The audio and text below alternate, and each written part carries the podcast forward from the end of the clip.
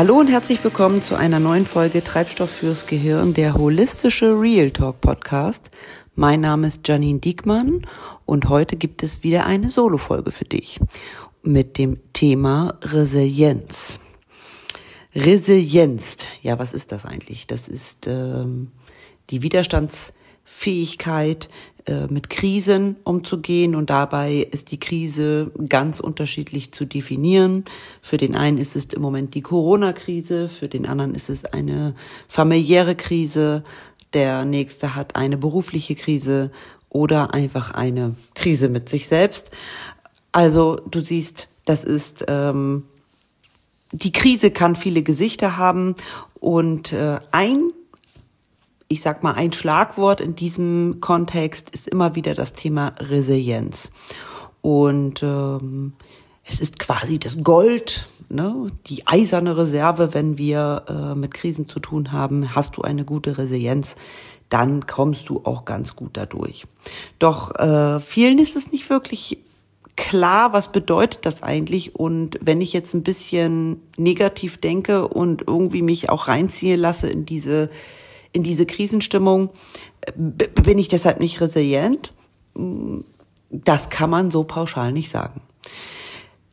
Resilienz ist eine individuelle Fähigkeit und mit meinen Ressourcen und meinen Stärken, die eben vorliegende Krise zu bewältigen, bedarf unterschiedlichster Herangehensweisen und deshalb gibt es da auch nicht wirklich die Möglichkeit, sich resilient aufzustellen, aber wichtig ist eben, dass ich Resilienz für mich als Ressource stärke in Zeiten, wo ich natürlich nicht in der Krise bin, was für viele im Moment ziemlich schwierig ist. Aber es ist nicht unmöglich. Und äh, es gibt so drei typische Haltungen, sage ich mal, die ich auch beobachte in meiner Zusammenarbeit. Was macht eigentlich resiliente Menschen aus? Ich habe dann noch eine tolle Übersicht gefunden von einer Autorin, die ich gerne mit euch teilen möchte. Das sind dann die sieben Faktoren der Resilienz. Und diese Podcast-Folge möchte ich einfach nutzen, damit du für dich vielleicht das eine oder andere mitnimmst, gerade zum Thema Resilienz und äh, im Business. Ne? Also ich bin ja primär im Business unterwegs und meine Zielgruppe sind ja auch Unternehmen und Führungskräfte und Inhaber und Selbstständige. Und gerade die benötigen unwahrscheinlich viel dickes Fell, sage ich mal, im Moment. Denn ähm, entweder habe ich Kunden in meiner Kundschaft, die extremst gute Zahlen haben und extrem am Wachsen sind, oder die die absolute Klatsche bekommen haben in den letzten anderthalb Jahren und sich komplett neu aufbauen müssen. Und diese Range ist so unwahrscheinlich groß geworden. Ich sehe aber in beiden Seiten, auf beiden Seiten sehe ich, wie gesagt, diese drei Haltungen, wo ich merke, okay, damit kriegen die sich immer wieder auf dem, auf dem Weg, auf den, auf den strategischen Weg. Sie kriegen sich immer wieder auch selber eingeholt in ihrem Gedankenkarussell und diese möchte ich gerne mit euch teilen. Die erste Haltung ist für mich Optimismus.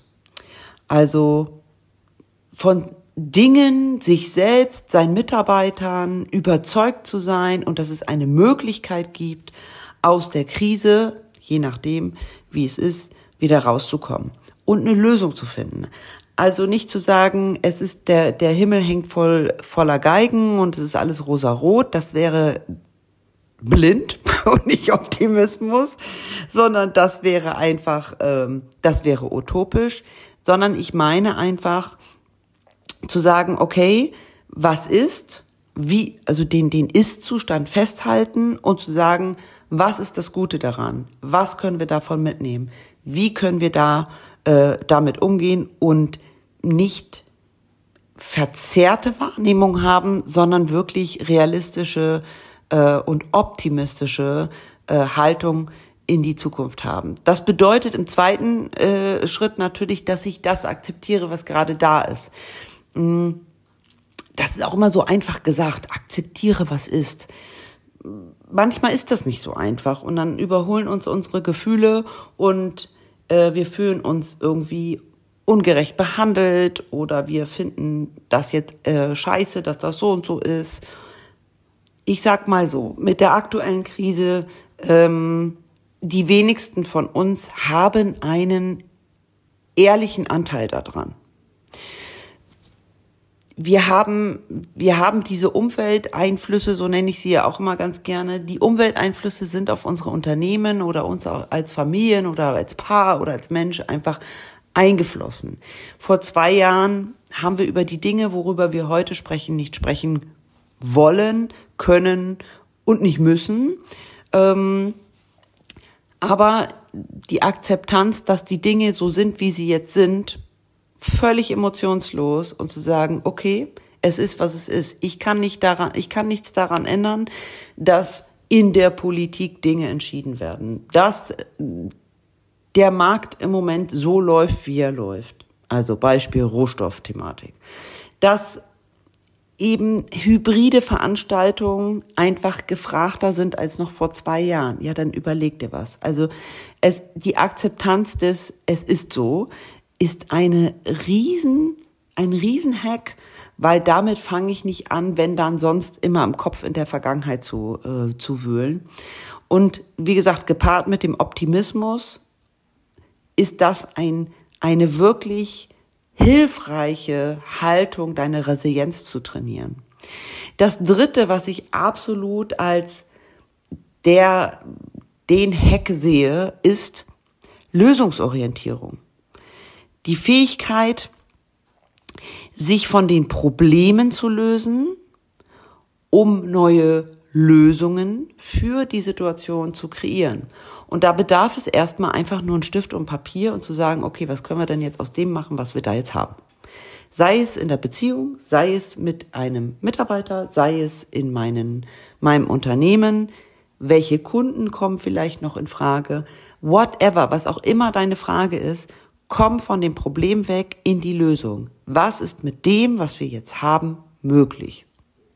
Und das hilft, auch sich emotional runterzufahren. Also runterzufahren meine ich nicht immer in diesen, in diese Opferhaltung zu sein, sondern in die Gestalterhaltung zu gehen. Und diese drei Haltungsthemen, also Optimismus, Akzeptanz und Lösungsorientierung, sehe ich absolut als die drei Oberbegriffe an für das Thema Resilienz und Resilienz trainieren. Und wenn du mit diesen drei Themen schon gut arbeiten kannst, dann bist du auch schon ziemlich gut für die, für die Krise vorbereitet, egal von welcher Seite sie kommt, ob sie eben persönlich ist oder ob es eine Wirtschaftskrise ist oder ob es eine ähm, Sinnkrise ist, whatever. Du kannst mit dem Thema Resilienz, mit deiner Resilienz auf jeden Fall schon mal äh, in die zweite Reihe gehen, um in die erste Reihe zu gehen und zu sagen, ich bin eigentlich der Resilienzvogel schlechthin, um es mal in meiner Sprache zu sagen, äh, würde ich es gerne ergänzen wollen, um vier weitere Haltungsthemen oder vier, vier weitere Faktoren. Es ist das Thema Selbstregulation, also die Fähigkeit, die eigenen Gefühle und die Stimmung, die ich so, die so aufkommen, zu regulieren und in Balance zu bringen. Resilienz bedeutet nicht immer mit einem Grinsen durch die Gegend zu laufen. Also äh, weiß Gott, kann ich sagen, mein, meine Berg- und Talfahrt findet absolut nach wie vor statt. Und ich würde mich trotzdem als sehr resilienten Typen be äh, bezeichnen, weil ich ganz viele Dinge ziemlich schnell switche. Und ähm, damit meine ich auch die Gefühle. Das heißt, ich habe immer mal dazwischen auch mal einen Tag, wo es mir nicht so gut geht, wo ich vielleicht auch mal wütend auf äh, irgendjemand anders bin, auf die Umwelt oder ich finde das einfach nur gemein und möchte auf den Arm. Allerdings, nächsten Tag oder auch die nächste Stunde, je nachdem, habe ich für mich erkannt, okay, das ist jetzt hier ein Muster, was mir nicht dienlich ist. Ähm, diese Gefühle sind jetzt da, die dürfen auch da sein, sie dürfen aber auch wieder gehen. Ich brauche sie nicht festhalten, indem ich mich in einem Gedankenkarussell ver verdrehe und äh, mir irgendwann ganz schlecht wird von diesem ewigen Gedrehe. Also Balance, sich selbst in Balance zu bringen mit seinen Gefühlen und seiner Stimmung, ist ein zweiter, also ein erster Punkt von den vieren. Dann haben wir das Thema Selbstverantwortung. Boah, selbst- und Eigenverantwortung ist in, in meinem Kontext, auch als Unternehmensberater, eine ganz heiße Kiste, ähm, gerade bei den Unternehmen, weil ich ja nun auch mit unterschiedlichen, ich sag mal, mit unterschiedlichen Zielgruppen zusammenarbeite. Ich arbeite mit Geschäftsführern zusammen, ich arbeite mit Führungskräften zusammen, ich arbeite mit Facharbeitern zusammen. Da kommt auch mal der Azubi mit rein. Ähm, also unterschiedlichste Zielgruppen, die eine unterschiedlichste äh, Definition von Eigen- und Selbstverantwortung haben. Ich sage dazu, ähm, es, es bedeutet, sich für das eigene Tun oder auch Nicht-Tun, sich darüber im Klaren zu sein, welche Konsequenzen es hat. Und dann diese Konsequenzen auch übernehmen. Also wenn ich, ich habe immer die Wahl, wenn ich etwas tue, bedeutet es automatisch, dass irgendetwas dann passiert. Und das kann durchaus, ähm, wie soll ich das mal als praktisches Beispiel äh, nennen? Ein Beispiel aus der Praxis. Äh, ich war in einem Audit und ähm, da war eine Situation, äh, also banal. Ich habe mit dem Betriebsleiter gesprochen, der Hof sah aus wie, sah eigentlich gar nicht so schlimm aus. Aber es gab eine Ecke, die sah aus wie Sau. Und das hat lediglich damit zu tun gehabt, dass man irgendwie es geduldet hat, dass dort sich Schrott und andere Dinge ansammeln. Jetzt wollte man mir erklären, also der Betriebsleiter hat mir nun erklärt, ähm, ja, also das, äh, das ist jetzt so und jetzt hat man ja auch kein, ähm, äh, man hat, muss ja jetzt auch drei Container haben und Container bekommt man im Moment nicht. Und da müsste man den Schrott ja auch äh, sortieren und es gibt ja unterschiedliche Schrottarten und ähm, also er wüsste ja auch gar nicht, ob er jetzt noch einen dritten, ob er drei Container bestellen kann. Das ist ja alles Geld, was es kostet. Also unterm Strich ganz viel Mimi. Ähm, und er hat sich dafür entschieden, nichts zu tun. Das Nichtstun kann im Zweifel aber dazu führen, dass irgendjemand auf den Hof kommt, der das nicht so witzig findet, dass da Schrott liegt. Und da sind zu Recht auch einige Behörden ziemlich heiß drauf, dass das eben nicht passiert, dass irgendwo der Schrott liegt, sondern dass er natürlich in den Containern liegt. Sein Nichttun hat also die Konsequenz, dass im Zweifel dem Unternehmen dort ähm, Konsequenzen folgen. Als Betriebsleiter eines Unternehmens sollte ich aber mit gewissen Fähigkeiten ausgestattet sein und vor allen Dingen mit der Fähigkeit, Verantwortung zu übernehmen. Und das bedeutet eben auch zu sagen, okay, wenn ich hier jetzt nichts tue, kann eventuell, boah, mit Strafe und du, du, du, äh, was passieren. Oder ich investiere mal einmal in drei ähm, Container und ein Vormittag, alle Mann packen an, ab in Container und das Thema ist vom Tisch. Also sein Tun hätte auch was an Konsequenzen, nämlich dass es keine Strafe gibt.